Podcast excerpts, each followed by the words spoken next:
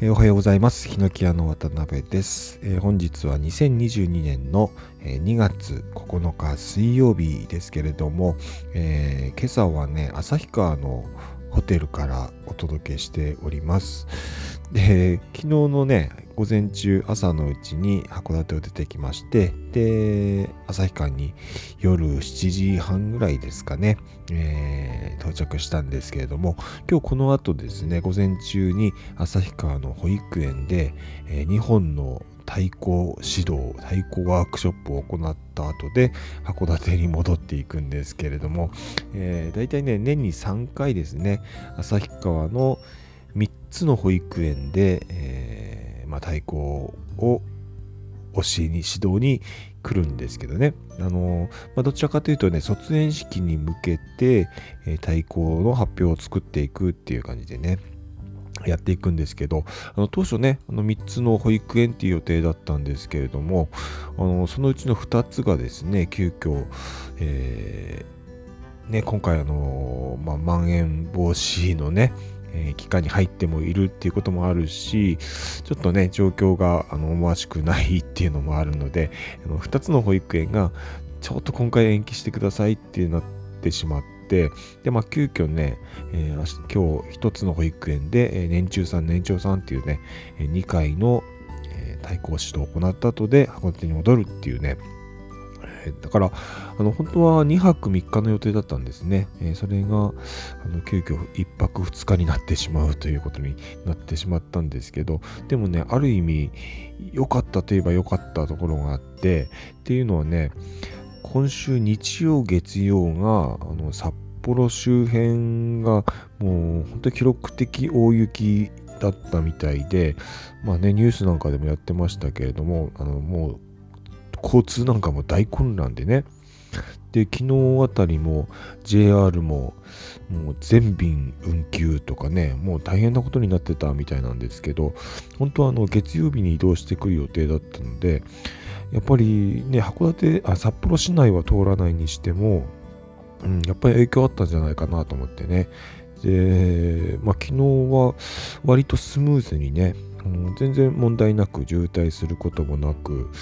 ね、ものすごい吹いてるっていうこともなく、で、やっぱね、函館と比べると、雪の量はね、格段に違うなっていう街もね、えー、多々あったんですけれども、あの道路脇の方にね、もう本当にものすごい高さの雪が積み上げられててね、あやっぱこの函館じゃこんな風景見られないなっていうね、ぐらいだったんですけど、でも特に、えー、大渋滞するとかね、道路状況がとかっていうこともなく、すごいスムーズに来ましたね。それでも雪道なんで、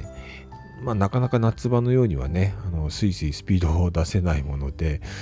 昨日でだいたい9時間かかりましたかね、函館から旭川までね。で、まあ、途中で、えー、昼ご飯の時間なんかもあったりしたので、えー、9時間かかって、えー、旭川にやってきましたね。うん、で、えー、今日午前中に太鼓をね、子供たちと叩いた後で、また9時間かけて帰っていくわけですけれども、うん、でも久しぶりのね、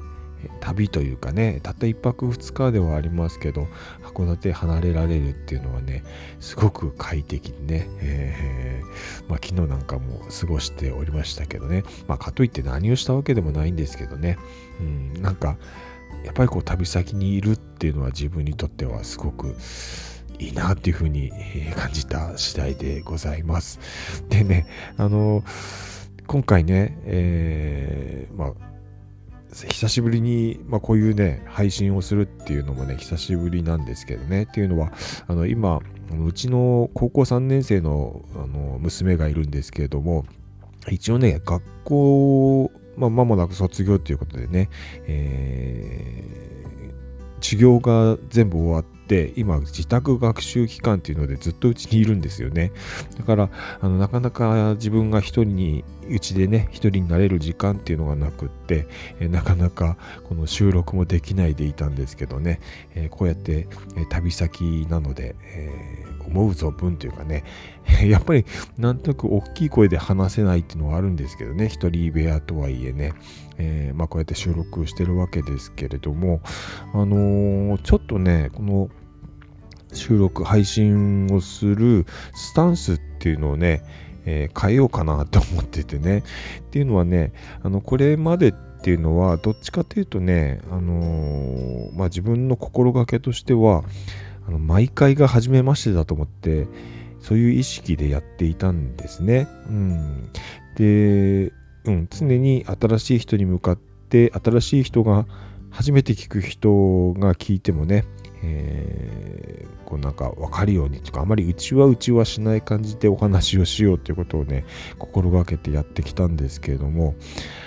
うん、あのそれよりもね